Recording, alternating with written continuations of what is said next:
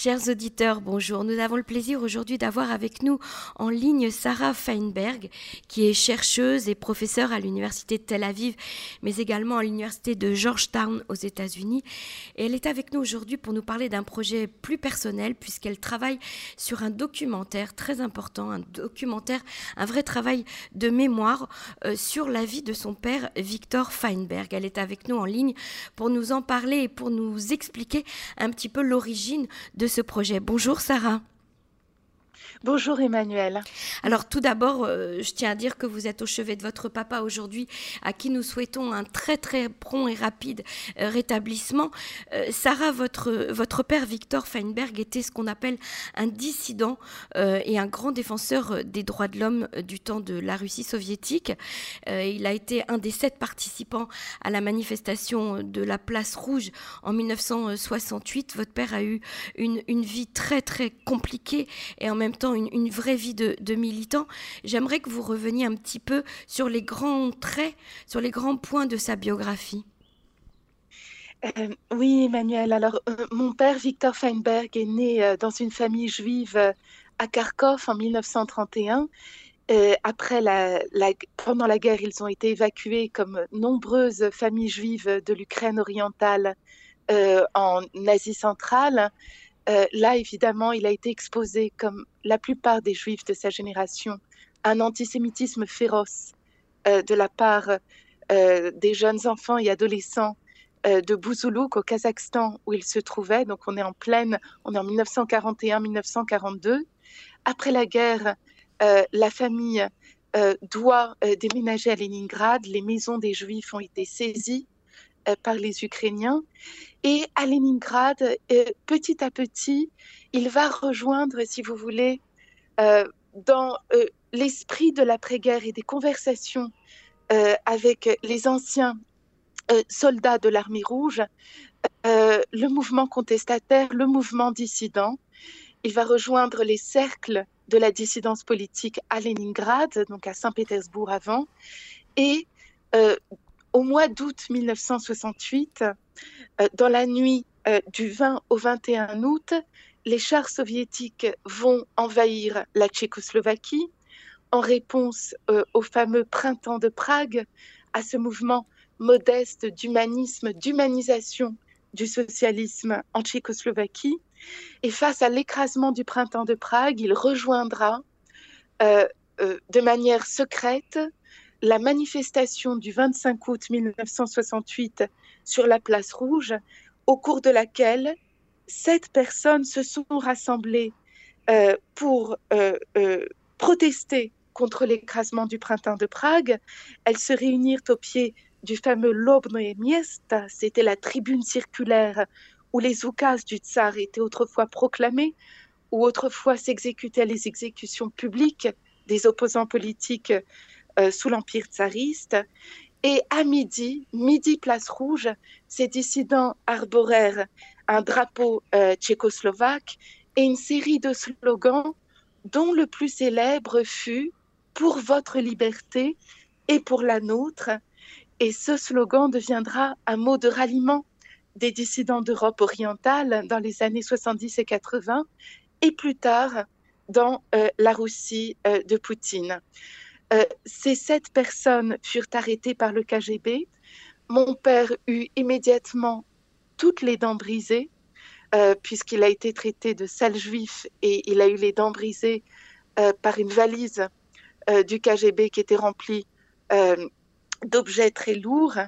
Et comme il était imprésentable à son procès, puisqu'il était son, son, visage n'était plus présentable, si vous voulez. On voyait bien qu'un subis avait été subi.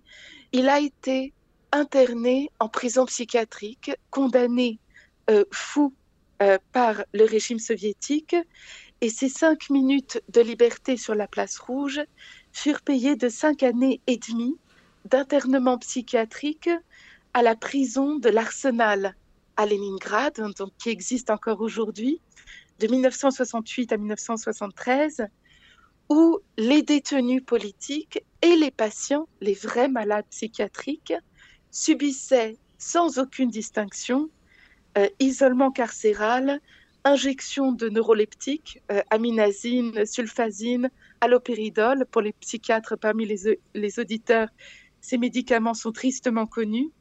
Emmaillotement forcé dans des draps mouillés brûlants, intimidation violente, obligation d'aveu de folie, éloignement des proches. Donc c'était, ce fut, si vous voulez, une des mises en acte les plus radicales de la violence du régime soviétique contre les opposants politiques. Et la seule arme, si vous voulez, de, ces détenus, de ces détenus en prison psychiatrique, était la grève de la faim. Et il se trouve que mon père euh, aura mené une des grèves de la faim les plus longues de la période de l'après-stalinisme. Euh, la plus longue fut celle qu'il mena en 1971, une grève de la faim de 81 jours, à l'issue de laquelle il pesait 46 euh, kilos. Mon père a été libéré dans des circonstances absolument fortuites et qui relèvent, euh, dans ma perspective personnelle, du miracle. Vous savez, on dit Baruch Hashem Ametir Asurim, béni sois-tu, celui qui libère les prisonniers. En fait, un des médecins psychiatres euh, de cet établissement, cette prison psychiatrique à Leningrad, le capitaine Lev Petrov, a été ému par la détermination sans relâche de mon père et lui a proposé euh, de se faire l'intermédiaire de ces messages. C'est-à-dire que quand mon père déclarait des guerres de la faim, dans l'isolement carcéral de, ces geôles psychiatriques, ce psychiatre, euh, fonctionnaire du ministère de l'Intérieur de l'Union soviétique, général du KGB, il faut imaginer euh, mhm. la défection et le risque qu'il prenait, a décidé de faire passer à l'Ouest, à des journalistes occidentaux, à Leningrad et à Moscou, ces déclarations de grève de la faim. Ce qui fait qu'un homme déclarait une guerre de la faim dans un isolement total, on n'était pas à l'époque de Facebook, hein, Bien sûr. et que le soir même, ces déclarations passaient à la BBC ou dans la presse américaine. Et mhm. cela a permis de lancer une campagne internationale euh, en sa faveur et cela a facilité sa libération en 1974, euh, où il a été en fait expulsé en Israël, déchu de la citoyenneté soviétique et c'est ça qui lui a permis de, passer à l'ouest. Baruch Hashem, j'ai envie de dire. Alors, mm. à partir de, ce, de cette, euh, cette expulsion euh, forcée, euh, votre père a, sillonné un, petit peu le monde. Il a vécu en, Angleterre, mais, mais aussi en France. Et, il est passé également par Israël à l'époque de l'expulsion des habitants du Gouche Katif. Et, et, depuis, vous n'avez de cesse, Sarah Feinberg, de, de transmettre et de raconter euh, son histoire et surtout le combat de ces hommes et de ces femmes, juifs ou pas, euh, qui ont milité toute leur vie euh, pour les droits de l'homme et pour la liberté. Alors aujourd'hui, votre projet, c'est ce documentaire qui est très important, ce documentaire qui est en train d'être réalisé par des documentaristes russes. Alors racontez-nous un petit peu comment euh, l'idée du documentaire vous est venue et puis comment, comment se déroule euh, cette, ce tournage? Oui, alors Emmanuel, le 25 août 2018, euh, pour le cinquantenaire de la manifestation de la Place Rouge, je me suis trouvée à Moscou, sur la Place Rouge à midi, où en fait, à l'initiative de combattants pour les droits de l'homme en Russie aujourd'hui, dans la Russie de Poutine, euh, les euh, enfants euh, des, des, manifestants de la place rouge ont participé à une manifestation mémorielle. Seulement, au cours de ces cinq minutes, la plupart des manifestants ont été arrêtés, transférés dans des postes de police. La manifestation avait été interdite par la mairie de Moscou nous nous sommes retrouvés le soir à faire une cérémonie, mais ça a été extrêmement difficile. Et si vous voulez, j'ai compris de manière immédiate et très concrète que la mémoire de ces dissidents euh, d'ex-Union soviétique était en fait non légitime pour le régime euh, de la Russie de Poutine aujourd'hui, mhm. et à quel point leur réhabilitation était difficile. Si vous voulez, mon père a été sa mémoire a été portée par la République tchèque Il a reçu la médaille du président de la République euh, euh, de Slovaque en 2014. Il est devenu citoyen d'honneur de la ville de Prague en 1990 des mains de Václav Havel lui-même. Il a reçu la médaille Gratias Atis de la République tchèque en 2016. Mais il n'y a eu aucune réhabilitation officielle de la Russie d'aujourd'hui, aucune réhabilitation symbolique. Euh, on, a voulu lui remettre une médaille qui s'appelle Hâte-toi de faire le bien, mais une médaille remise par Poutine est problématique lorsqu'au même moment, des centaines euh, de personnes sont envoyées dans des camps d'internement, dans des prisons, même dans des prisons psychiatriques aujourd'hui. Donc, face à cette délégitimation de leur mémoire, euh, je me suis adressée à deux documentaristes russes qui s'appellent Ksenia et Kirill Sakharnov.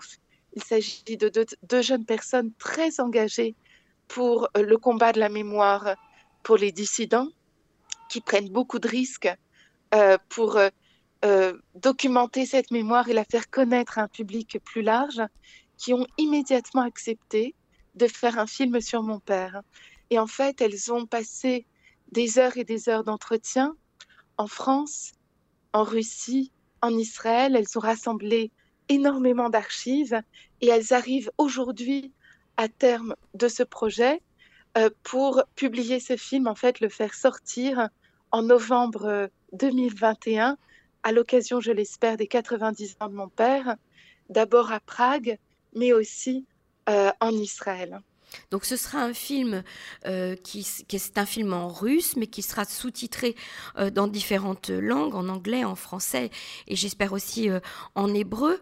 et vous êtes donc aujourd'hui en, post-production au niveau, on va dire au moment du montage du film, et on fait appel au public, comme ça se passe beaucoup aujourd'hui dans la production cinématographique, pour faire un appel à tous ceux qui souhaitent participer à l'élaboration de ce film, à sa sortie et à sa diffusion. Euh, c'est une main tendue euh, envers la réhabilitation et le travail de mémoire euh, que vous faites, la réhabilitation de ces hommes et de ces femmes qui ont donné leur vie pour le combat des droits de l'homme et, de la liberté, et, également un travail de mémoire fondamental pour les générations futures, Sarah. Donc comment est-ce qu'on peut faire si aujourd'hui on souhaite participer à, l'élaboration de ce projet?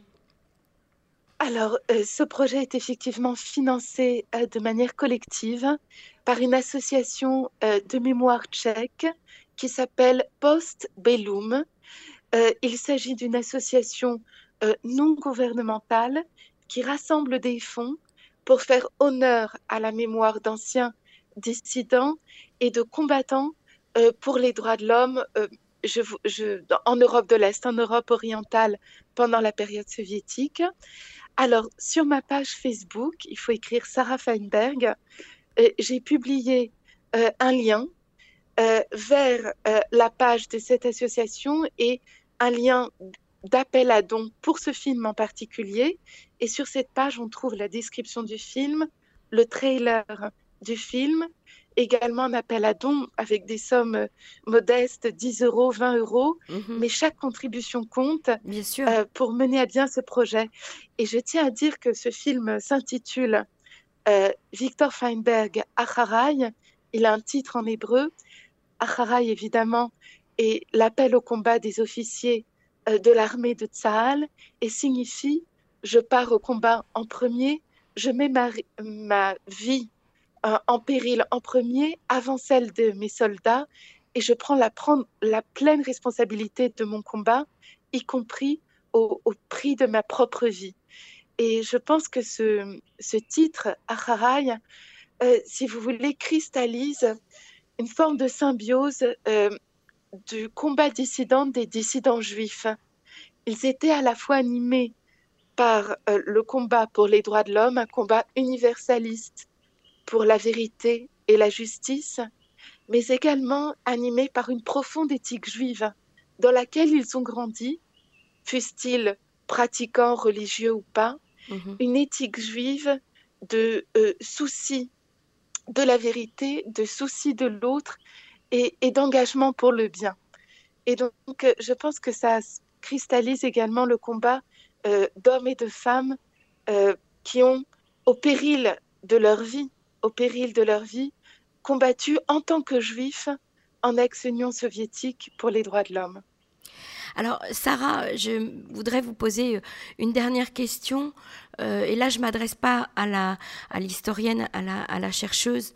Euh, je m'adresse à la fille de Victor Feinberg cette histoire, l'histoire de, de, votre famille est une histoire, de, une histoire passionnante, mais en même temps, j'ai envie de dire une histoire très lourde à porter, j'imagine. Euh, vous-même, vous avez un parcours euh, euh, passionnant. Aujourd'hui, vous vivez en Israël avec votre famille, vous élevez vos enfants sur la terre d'Israël comme une femme libre. est-ce que comment comment est-ce que vous vivez Comment est-ce que vous avez synthétisé ce travail de mémoire, ce travail pour la réhabilitation de la vie de, de votre père et de ses compagnons, mais également votre propre parcours personnel, Sarah Feinberg euh, Emmanuel, en fait, moi j'ai grandi à, Paris dans un milieu de dissidents. Euh, pour moi, il était tout à fait normatif euh, d'avoir passé cinq ans en prison psychiatrique. j'ai passé mon enfance, si vous voulez, à, à, laver le dentier de mon père. Je pensais qu'il était tout à fait normal d'avoir des dents brisées. Euh, donc j'ai passé une enfance un peu dans ce monde-là. J'ai été pétrie de ce monde-là. J'allais petite euh, à toutes les manifestations pour Sakharov ou, pour d'autres dissidents, Bukowski ou Amalrik, devant l'ambassade soviétique à Paris. Donc mes parents m'ont transmis euh, cette idée ou ce principe selon lequel on ne peut pas vivre tranquille, on ne peut pas vivre pour soi et il faut toujours frémir ou s'inquiéter du monde tel qu'il va. Et donc j'ai reçu euh, cette, euh, ce principe, si, si, vous voulez, dans le lait maternel ou paternel, si je puis dire. Mm-hmm. Et pour moi, très tôt, très très tôt, dès l'âge de 16 ans, 17 ans, il n'y avait qu'une destination possible, c'était Israël. Et si vous voulez, moi, ma manière de mener ce combat, c'est de vivre en Israël, de combattre pour mon pays à mon tout petit niveau, d'élever mes enfants en Israël. Et pour moi, c'est la meilleure réponse et peut-être une forme de petit triomphe euh, face à la violence euh, du régime soviétique qui a voulu écraser ce combat qui est également à mes yeux un combat juif. Donc voilà. Est-ce que quels sont vos rapports aujourd'hui avec euh, la communauté russe en Israël? Tout d'abord, avec les anciens euh, dissidents ou les anciens militants euh, pour la liberté Quel est votre rapport également avec la Russie de Poutine aujourd'hui?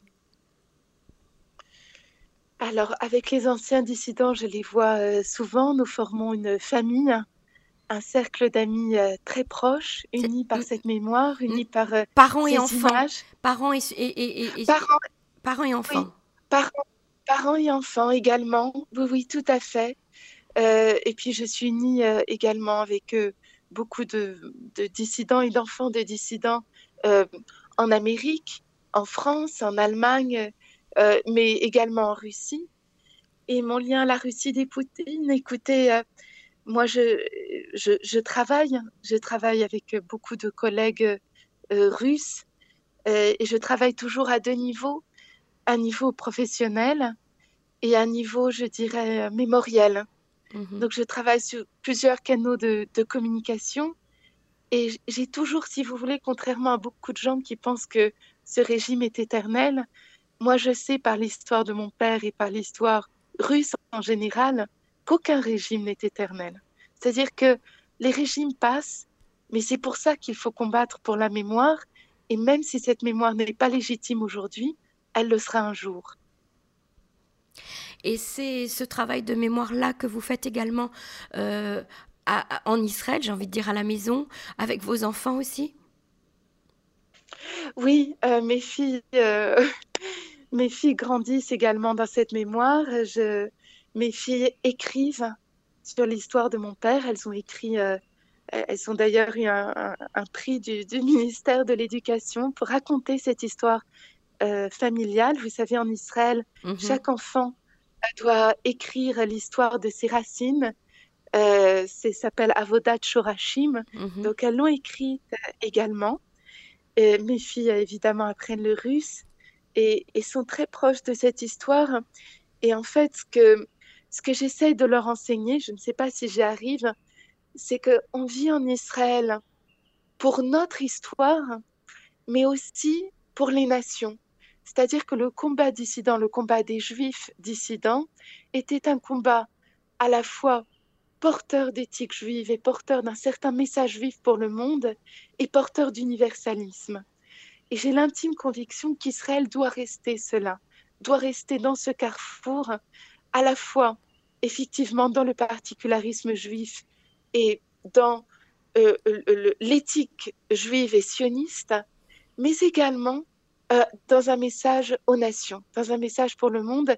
il ne faut pas renoncer à cela. Il ne faut pas que nous nous enfermions dans une société judéo-juive qui n'a plus le souci des nations et qui n'entend plus les nations. Est-ce que vous avez le sentiment que les médias aujourd'hui sont sensibles à ce message? Non, non, non, les médias, vous savez, sont dans l'immédiat, sont dans l'urgence, sont dans l'instantané. Et là, il s'agit de, il s'agit d'un travail très profond, si vous voulez. Il s'agit d'un travail de, un travail sur nous-mêmes. Euh, je pense qu'un juif ne doit jamais oublier en lui qu'il a une partie juive en lui, mais il a également une partie universaliste en lui mhm. qui fait pleinement partie de sa judéité. Et je crois que c'est un, euh, c'est un, une mission qu'Israël doit mener. Nous, nous, sommes quasiment à l'issue du premier siècle israélien, euh, du premier triomphe du siècle triomphant israélien. Et il faut que ce siècle reste teinté d'universel.